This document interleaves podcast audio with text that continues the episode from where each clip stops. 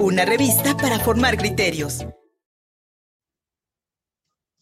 ¿Qué tal amigos de Contigo Pueblo? Yo soy Javier King y como siempre tengo el gusto de recibir en este espacio a personalidades innovadoras, a, pioneros realmente y en esta ocasión no es la excepción. Tengo conmigo a la actriz, cantante, conductora, modelo, drag queen, etcétera, etcétera, etcétera. Es todo un estuche de monerías.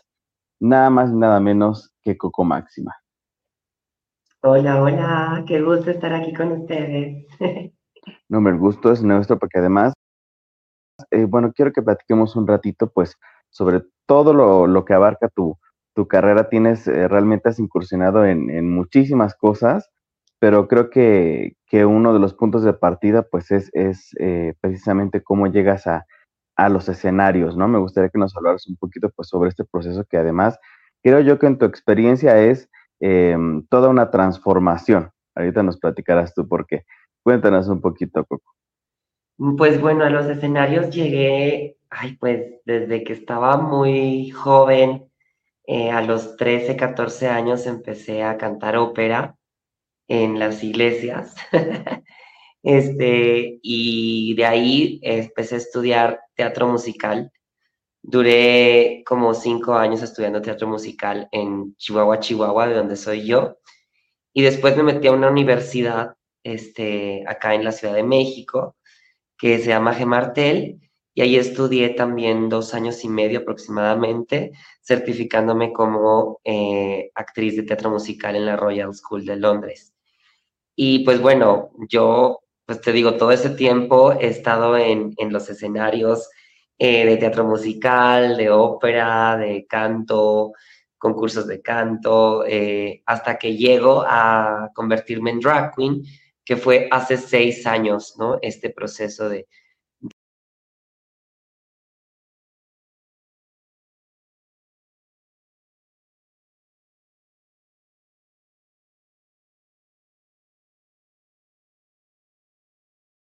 de convertirme en drag queen y que pues me ha llevado a escenarios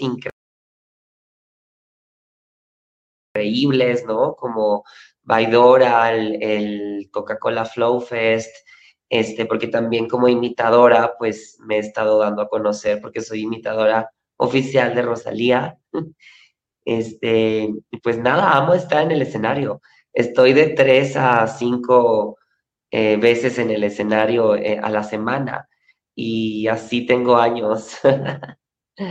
E, es, tu lugar seguro, yo creo que es el lugar donde puedes ser eh, tú misma en toda la expresión de la palabra. Cuéntanos un poquito, porque además eh, quiero que entremos en un tema pues bastante serio, ¿no? Eh, tú eres una mujer trans, ¿no? Y seguramente de esto hablas en todas las entrevistas, pero pues creo que es parte fundamental.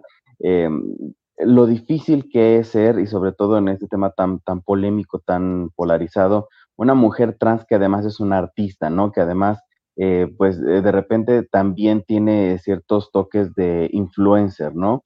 Que estás en contacto con públicos de todas las edades. Cuéntanos cómo es llevar pues esta carrera artística que creo yo que obviamente ser mujer trans no te define completamente, sino más bien lo que haces en el escenario.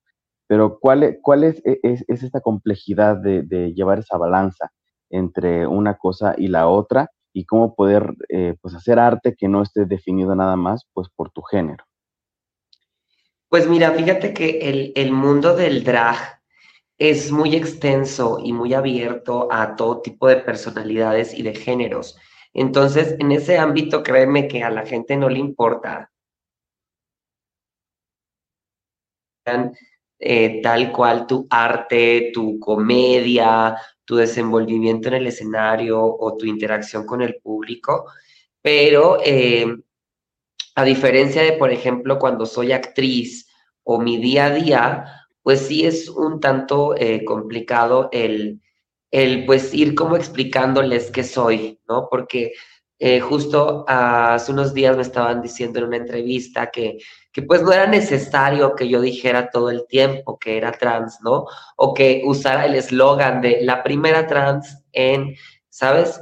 Pero justo les digo, es que ahorita México no está preparado, no está preparado para, para no saberlo o para que no les digamos, al contrario, ahorita México lo que necesita es que digamos, es que salgamos a la luz, es que también hablemos acerca del tema y, y cero me molesta que en todas las entrevistas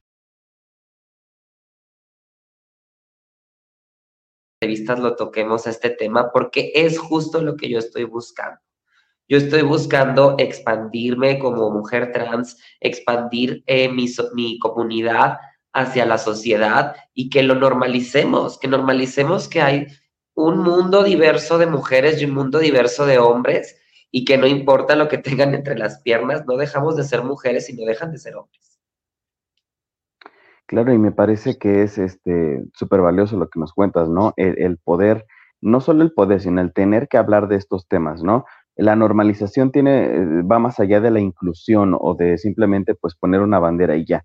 Creo que la, la inclusión se, eh, bueno, más bien la normalización tiene que estar presente en todos los aspectos, ¿no? No nada más las mujeres trans se dedican a ciertas cosas que, mm, como siempre, ¿no? Se les representa siendo trabajadoras sexuales o siendo este, drag queens o siendo artistas, ¿no? Hay mujeres trans en cualquier aspecto de la vida y creo que tú a través de tu arte tratas como de dar a entender esto, ¿no? Y aceptando papeles que precisamente vayan a ese punto, ¿no? Que las mujeres trans y los hombres trans y las personas de cualquier género pueden desarrollar cualquier actividad que les sea físicamente posible. Cuéntanos un poquito sobre tu, tu, labor al representar a una mujer trans o al representar a una mujer cis en el escenario, ya sea como drag queen, ya sea como actriz, ya sea como cantante, como imitadora, cuéntanos cuál es, cuál es eso que va más allá, eso que es un arte, ¿no? Que, ¿no? que no lo inventaste tú y que no lo inventó la comunidad trans, pero que es más bien algo que se viene puliendo desde hace muchísimos eh, siglos y cómo es que tú lo llevas pues ahora al siglo XXI. Sí, mira, justo tocas un tema importante de, de que nos, nos han encasillado durante muchísimos años en, en el mismo estereotipo, ¿no?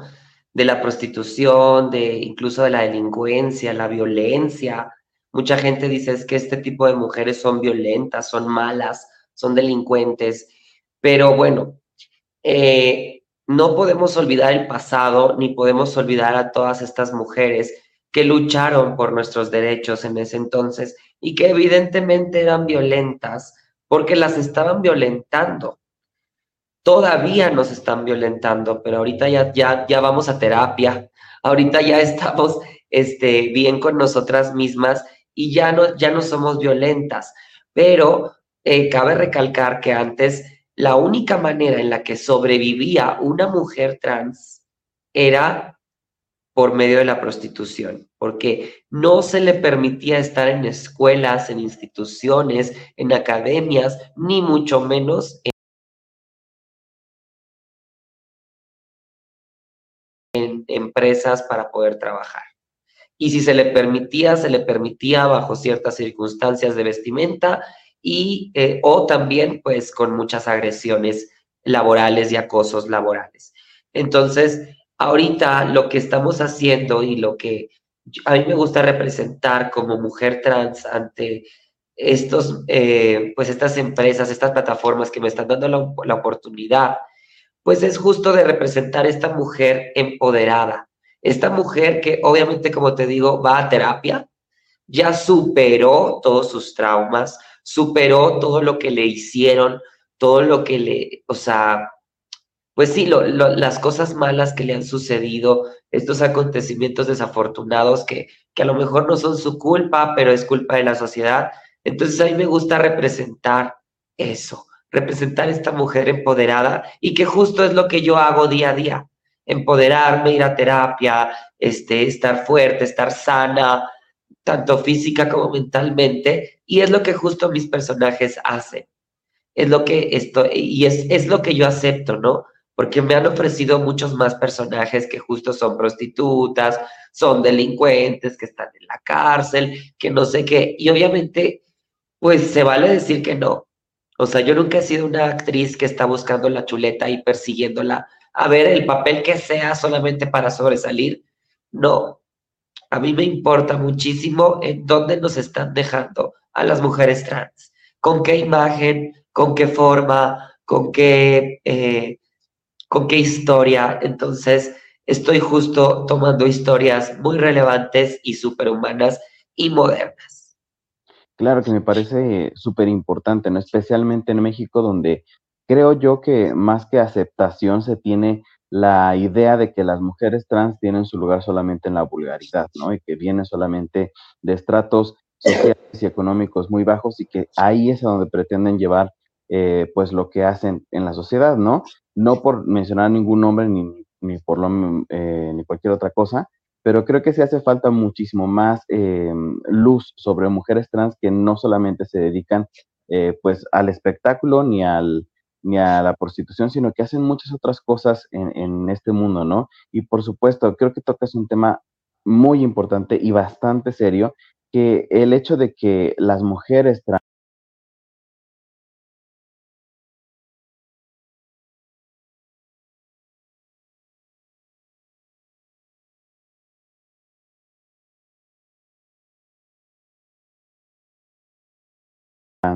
se dediquen a ciertas actividades no tiene que ver con el hecho de ser trans, sino con la discriminación y la segmentación que a través del sistema, a través de la sociedad, hemos permitido que sea posible, ¿no? Que no, que no les damos acceso pues a ningún tipo de beneficio social. Exacto. Otra cosa es que justo, justo, eh, por ejemplo, a mí me pasa mucho que em, he querido entrar como a grupos musicales que no tocan en lugares homosexuales o en lugares de la comunidad LGBT y no quieren. O sea, no, dicen es que eh, tú no eres como para estar con nosotros. Y yo así como, ¿cómo que yo no soy para estar con ustedes si soy una mujer? O sea, no voy a estar como draga ahí arriba. Me voy a ver así como me estoy viendo ahorita, ahí contigo, al lado de las otras chicas. ¿Qué tiene de malo? O sea, ¿qué tiene de malo que en tu grupo haya una persona trans? Y bueno, y, extrañamente los productores de estos grupos son de la comunidad LGBT son hombres homosexuales que evidentemente son transfóbicos, ¿no? Entonces es una lucha interminable la que tenemos las mujeres trans, porque no solamente estamos luchando contra los heterosexuales, que son eh, heteronormados y, transfóbicos, sino que también con nuestra propia comunidad. Claro. Que también los hombres homosexuales son sumamente transfóbicos. Es más, yo creo que son más transfóbicos los homosexuales que las mujeres. Ahorita yo que estoy más involucrada en ambientes que no son de la comunidad, las personas que más me aceptan son las mujeres cisgénero y heterosexuales. O sea, ni siquiera las lesbianas. Las mujeres cisgéneros heterosexual son las que más me aceptan, las que más me dan mi lugar, las que más educan a sus esposos y a sus hermanos y a sus familias para que vayan a ver mi show. Justo, justo eh, sobre eso iba, ¿no? Creo que eh, realmente mm, todavía hay mucha desinformación sobre qué es la transfobia o qué es eh, la discriminación por transfobia, ¿no? tenemos no se dan cuenta, mucha gente no se da cuenta. Exacto, tenemos la imagen de que es odiar, ¿no? O de que es golpear o que es agredir o prohibirle la entrada, pero realmente, igual de como se hablaba de la misoginia o del machismo hace unos 10, 15 años, hay muchas actitudes que tomamos eh, muchas veces, yo creo que la mayoría de las veces sin darnos cuenta de no querer que las cosas cambien, de no querer dar lugar a personas que no son eh, o que no encajan con lo que nosotros tenemos como concepción. Y creo que muchos artistas precisamente crecen en esa burbuja de querer las cosas perfectas y querer que las cosas encajen en el status quo y entonces pues en ese camino discriminan a muchísimos artistas, eh, no solamente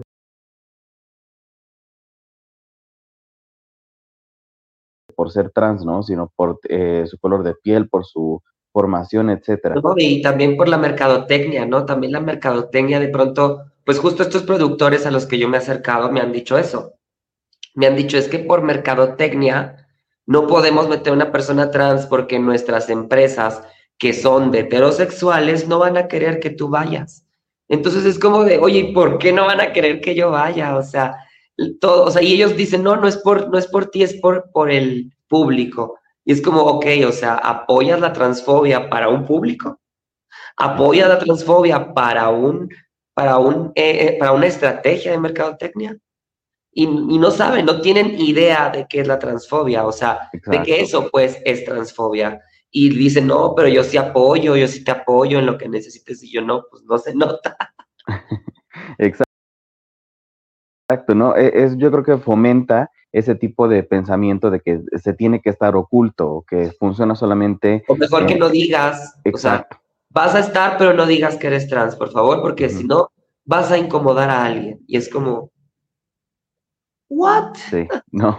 Bueno, hay, muchísimas cosas que podríamos hablar sobre esto. Creo que es algo muy, muy importante y que me da muchísimo gusto que, que artistas como tú eh, por, ya hace un par de años tuve la oportunidad también de entrevistar a Morgana Love, que es otra mujer trans exitosísima, ambas mexicanas que yo creo que eh, eh, tienen una formación artística maravillosa y, me encanta que estén haciendo cosas muy relevantes para representar que se puede trabajar y se puede elegir, no, no venderse a quienes siguen eh, perpetuando estigmas y siguen perpetuando, como lo decíamos hace un momento, el trato discriminatorio y el trato eh, separatista, ¿no? De,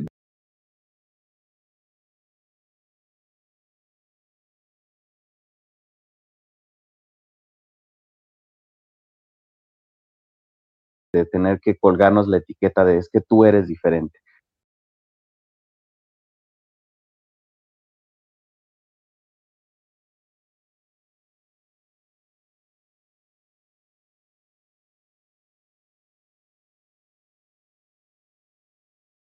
Y por eso me gustaría que nos presumieras, ahora sí ya entrando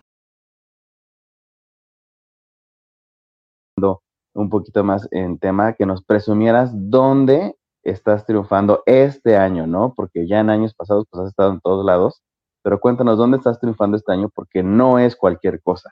Y más como, como lo acabamos de decir, no es fácil y no es cualquier cosa. Presúmenos. bueno, pues acabamos de entrar ahorita a VIX a la plataforma de VIX con El Señor de los Cielos.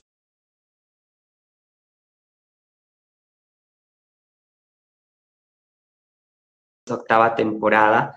Ahí estoy con un personaje hermosísimo que se llama Vanessa, es una chica trans que, que la encuentra su, su, mamá, este, que es la felina, y es esta, como sabemos, bueno, algunos saben si ya han visto las series, del Señor de los Cielos, Felina perdió un hijo. Creo que por ahí de la quinta, cuarta temporada pierde un hijo, este, que le dicen que está muerto, pero que resulta que no está muerto. Entonces da con Vanessa, que resulta o parece ser que es el hijo perdido, ¿no? Entonces ella y Vanessa empiezan a platicar sobre la vida de Vanessa, que ha sido algo fuerte, obviamente. Justo lo que estoy platicando yo, se lo platica Vanessa a Felina. Entonces, imagínate qué tan real es esa historia que totalmente es parecida, parecido a lo que yo te estoy contando ahorita de mi vida. Y también este, entramos en octubre con la segunda temporada de Archivo Muerto en Unicable con Televisa, que también Televisa está abriendo sus puertas a la comunidad trans como ya lo vimos también con Wendy y conmigo, que pues están abriendo las puertas para que artistas como nosotras estemos también representándonos. Y bueno, esta historia es mucho más fuerte. Esta historia habla de un transfeminicidio. Y recordemos que México es el segundo lugar con más transfeminicidios en todo el mundo. Cada día muere una mujer trans en México. Entonces, Imagínense lo importante que es ese episodio, porque aparte nos explica detalladamente qué tipo de transfobia va aumentando a grado de que llegas a asesinar a una mujer trans, en que no te importa eh, que sea un ser humano, tú la quieres muerta, porque es una aberración que una mujer trans tenga una relación con un hombre heterosexual. Entonces, pues bueno. Son historias bastante fuertes y como decíamos, eh, no es tanto por encasillar a los, personajes, a los personajes, sino más bien de hablar, discutir, poner sobre la mesa historias que pasan todos los días, como la acabo Ay, ojo, la, la, historia de Archivo Muerto es real. Está basada en una historia real de una chica trans que jamás supieron quién la asesinó. y la asesinaron en su propia casa. Así es, como pasa con muchísimas otras que lamentablemente no tienen la atención mediática ni la preocupación del público, no hay manifestaciones, no hay quien hable por ellas porque... El gobierno, la, misma policía se, se hace de la vista gorda porque dicen, bueno, pues es que se lo ganó, se lo ganó. ¿Para qué se prostituye ese hombre vestido de mujer? Pues lo descubrieron que era hombre y lo mataron. Es, eso es lo que dice la policía. Dices que es un hombre vestido de mujer que se prostituía o que seguro se prostituyó algún día o que seguro se acostó con alguien casado y la mandaron matar. Así Entonces es. es como nos vuelven a encasillar, te digo, en personas malvadas, en personas de la calle, en personas de la vida galante. Entonces no todas somos así. O sea, y justo estas historias te muestran lo bello que es esta persona, ¿no? Lo, lo diferente que puede ser a lo que tú estás pensando para que justo vayamos desestigmatizando a la, a la sociedad. Exacto, y ya no caigamos en la revictimización y en la eh, este,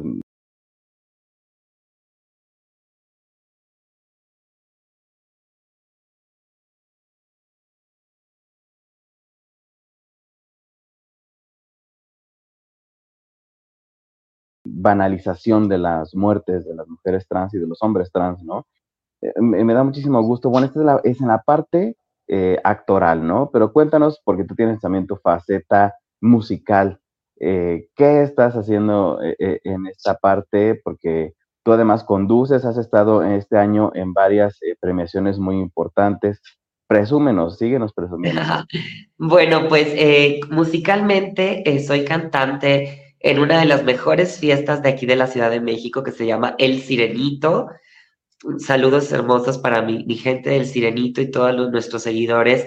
La verdad es que se ha convertido en todo un fenómeno de la ciudad. Si ustedes vienen a la Ciudad de México, no se pueden perder El Sirenito porque es un gran espectáculo donde yo abro cantando. Yo soy la, única eh, artista que canta en este lugar, entonces yo abro cantando y después siguen cinco horas completitas sin parar de puros shows de mujeres trans imitadoras. Y hombres también, no son trans los hombres, pero son hombres imitadores. Pero es increíble este show, se los recomiendo muchísimo. Y bueno, estamos trabajando también en música original para finales de este año, empezar a lanzar en todas las plataformas. Y como conductora, pues estoy en Escándala, que es una plataforma LGBT súper importante a nivel, eh, a nivel nacional.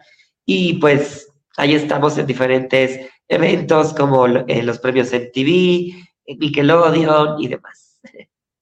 Excelente. E, es, yo creo que es un ejemplo de vida realmente, Coco, eh, el cómo has sabido proyectar tu talento y, y dejar que hable por sí solo ya para terminar, me gustaría que nos dijeras cómo podemos estar al pendiente. Recuérdanos dónde podemos ir a ver este espectáculo del Sirenito en la Ciudad de México.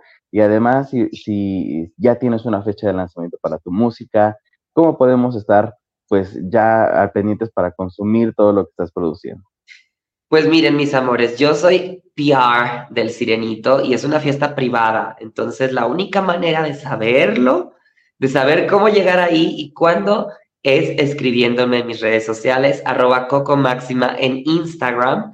Ahí es donde estoy más seguido al pendiente. Si usted quiere ir a este show, escríbame para que yo le mande la información, porque estamos miércoles, viernes y sábados, pero es privada, así que usted tiene que hacer su reservación conmigo. Y mi música, pues es sorpresa, es sorpresita, todavía no les puedo revelar la fecha, pero ya estamos trabajando en ello y muy pronto lo van a saber porque lo voy a, va a ser como una explosión musical lo que van a ver, porque estoy trabajando con muchos géneros, con muchos tipos de música que les va a encantar y que tengo tres años preparando este material. Para mí es una tesis musical y espero que les guste mucho a ustedes y al mundo entero. Excelente. Recuérdanos sus redes sociales, Coco. Arroba Coco Máxima en todas las redes sociales. Perfecto, pues te agradezco muchísimo eh, tu tiempo y pues esta charla, la verdad es que bastante enriquecedora. Espero que nos podamos encontrar más adelante. Ay, muchísimas gracias, gracias por su confianza y y por invitarme. Yo feliz de estar por acá. Y bueno, amigos de Contigo Puebla, no olviden seguir en todas las redes sociales a Coco Máxima. Hasta la próxima. Chao. Síguenos en Facebook y en Twitter. Estamos contigo, Puebla.